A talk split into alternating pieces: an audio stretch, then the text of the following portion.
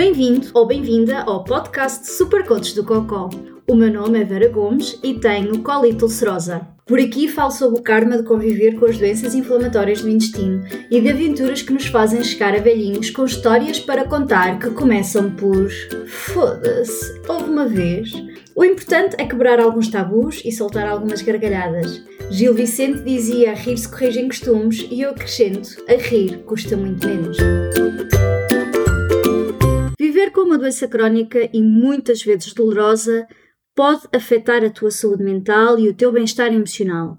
Mas não estás sozinho. Entendo como pode ser desafiador e frustrante controlar não apenas os sintomas físicos de uma doença de Crohn ou colite ulcerosa, mas também o stress, a preocupação, a depressão, a ansiedade que podes sentir ao longo do caminho. E é disso que te vou falar hoje. Creio que concordas comigo que corpo e mente estão ligados de maneiras extremamente complexas. Lidar com os sintomas físicos de uma doença crónica, como a doença de crónica colite ulcerosa, pode ser um grande desafio emocional. Todos lidamos com a situação de maneira diferente, alguns de nós passarão por sofrimento emocional relacionado com a doença física, enquanto alguns de nós nem por isso. Muitas vezes perguntamos e até dizemos com uma certeza baseada na nossa experiência pessoal que o stress, a ansiedade e a depressão causaram, não é, esta doença inflamatória do intestino ou o agravamento dos sintomas, as chamadas crises. E às vezes até perguntamos, a DI e os sintomas associados como a dor e o desconforto abdominal, diarreia e urgência podem causar stress, ansiedade ou depressão?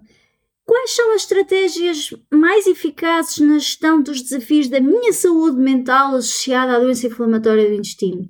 Eu não tenho as respostas todas, mas tenho alguma informação que acho que te pode ser útil e, sobretudo, um alerta. Há profissionais devidamente credenciados que te podem ajudar. Não te aquens em os procurar. Posto isto, vamos lá pôr as mãos na massa. Há um consenso geral de que uma doença inflamatória do intestino está associada a um maior risco de desenvolver ansiedade ou depressão, especialmente durante os períodos em que a doença está mais ativa. Mas é importante lembrar que muitas pessoas com doenças inflamatórias do intestino também vivem vidas plenas e que desfrutam tudo o que a vida tem para oferecer. A escola, trabalho, constituir família, viagens, desporto, etc. Há cada vez mais estudos que sugerem que as mudanças no intestino, nomeadamente as mudanças na flora intestinal ou microbiota, não é que agora a palavra da moda, afetam o cérebro e como nos comportamos e que isto, obviamente, afeta o humor e a ansiedade. E verdade seja dita, o intestino e o cérebro estão ligados fisicamente por diferentes formas no nosso corpinho, Sabemos que o nosso intestino recolhe mensagens e as envia para o cérebro, e o cérebro, por sua vez, recolhe mensagens e envia-as para o intestino. Chama-se isto uma comunicação bidireccional. É por meio destas vias que as bactérias do intestino são capazes de comunicar constantemente com o cérebro e até mais do que com outros órgãos. Nas pessoas com doença inflamatória do intestino, o equilíbrio desta comunicação bidireccional é perturbado, o que pode afetar o estado psicológico ou a resposta emocional de uma pessoa.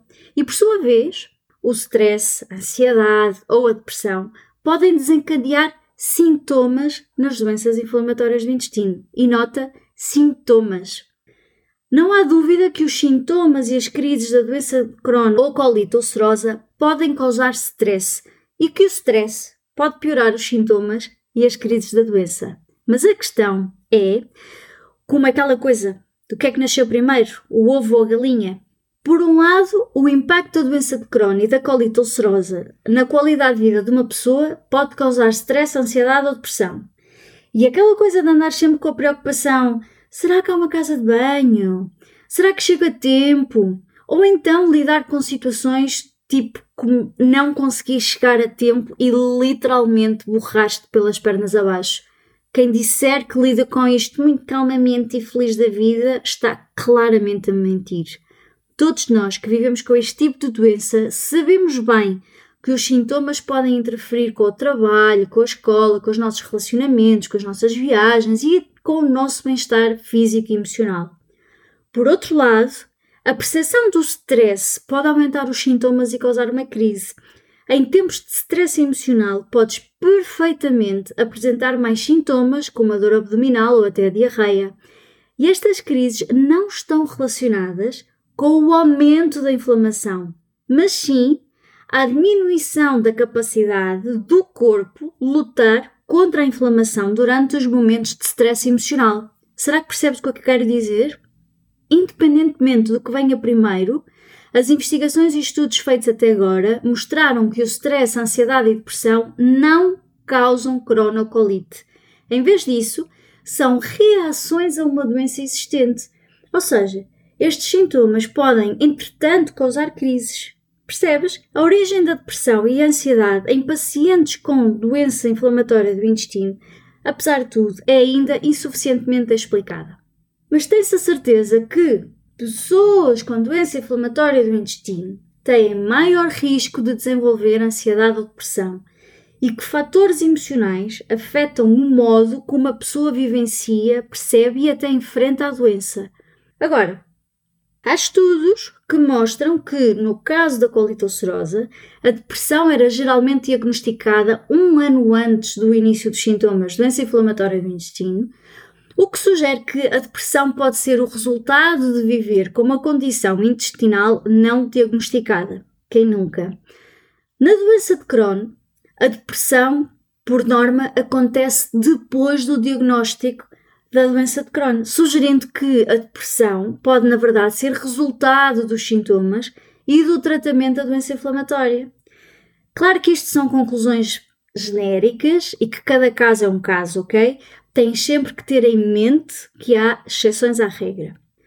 Quem vive com uma doença inflamatória do intestino pode desenvolver outro tipo de respostas emocionais, nem todas no melhor interesse da pessoa, além do stress, ansiedade e depressão. E se estás a pensar, hum, não estou a ver bem quais, diz-me se não te identificas com pelo menos uma das coisas que te vou dizer agora.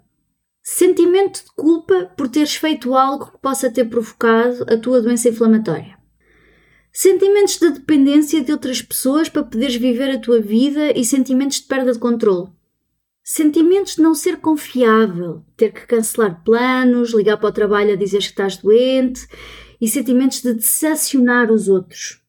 Sentimentos de vergonha ao falar da tua saúde intestinal. Negação da doença se não consegues lidar com a tua doença de uma forma produtiva. E agora diz-me, com quantos destes pontos é que tu te identificaste? Uma coisa é certa.